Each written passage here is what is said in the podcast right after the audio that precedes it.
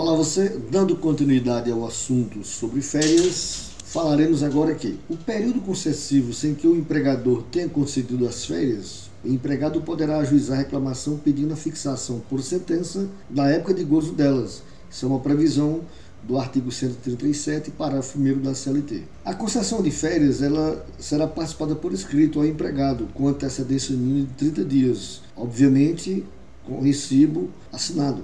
O empregado não poderá entrar em gozo de férias sem que apresente ao empregador sua carteira de trabalho para que nela possa ser anotada a respectiva concessão. Conforme está previsto no artigo 136 da CLT, a época de concessão de férias será que melhor consulta os interesses do empregador. Fique ligado. Por exemplo, em uma família, caso os membros trabalhem é, no mesmo estabelecimento ou na empresa, terão direito a gozar férias no mesmo período, se assim o desejarem e se disto não resultar prejuízo para o serviço. É o que prevê o artigo 136, parágrafo 1 da CLT. O empregado, sendo estudante e menor de 18 anos, terá direito a fazer coincidir suas férias com as férias escolares, previsto no artigo 136, parágrafo 2 da CLT. O artigo 139 da CLT permite que o empregador conceda férias coletivas a todos os empregados de um setor da empresa ou mesmo a todos os empregados da empresa, as quais poderão ser concedidas em dois períodos anuais, desde que nenhum deles seja inferior a 10 dias corridos. Por sua vez, o empregador deverá dar ampla publicidade das férias coletivas, comunicando, por exemplo, é, com 15 dias de antecedência né, ao sindicato profissional, à Secretaria do Trabalho. Isso deve ser fixado né, é, em igual prazo o aviso lá na empresa, naquele quadro de avisos que todos já têm uma ideia como, como se procede, como cada empresa tem. Os empregados contratados há menos de um ano, em caso de concessão de férias coletivas, gozarão, por sua vez, férias proporcionais. É o que prevê o artigo 140 da CLT.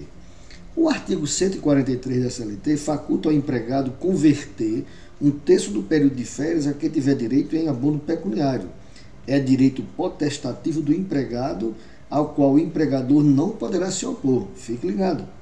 Né? Essa é uma observação importante. Já o artigo 144 da CLT, ele prevê que o abono de férias, desde que não exceda de 20 dias de salário, não integrará a remuneração do empregado para os efeitos da legislação do trabalho. O empregado perceberá até dois dias antes do efetivo gozo, nos moldes do artigo 145 da CLT, a remuneração que lhe for devida na data da sua concessão. A este valor, acrescenta-se um percentual de um terço, conforme previsão do artigo 142 da CLT e artigo 7 inciso 17 da Constituição Federal de 88. Quando, por exemplo, o salário for pago por hora com jornadas variáveis, apurar-se-á a, a, média do período aquisitivo, aplicando-se o valor do salário na data da concessão das férias.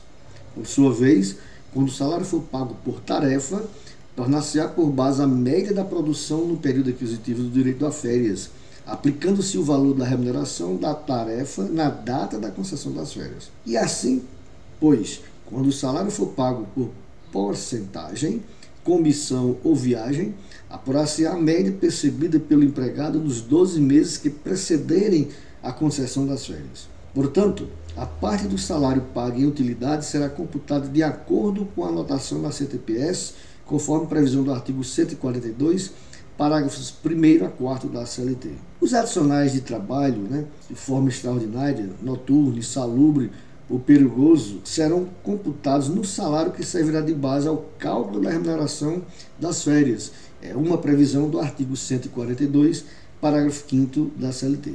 Por sua vez, se no momento das férias o empregado não estiver percebendo o mesmo adicional do período aquisitivo, ou quando o valor deste não tiver sido uniforme, será computada a média do decimal recebido naquele período, após a atualização das importâncias pagas, mediante incidência dos percentuais dos reajustamentos salariais supervenientes. É o que prevê o artigo 142, parágrafo 6 da CLT. As gratificações anuais, semestrais ou trimestrais apesar de possuírem natureza salarial, não, eu disse, não se incorporam na remuneração das férias.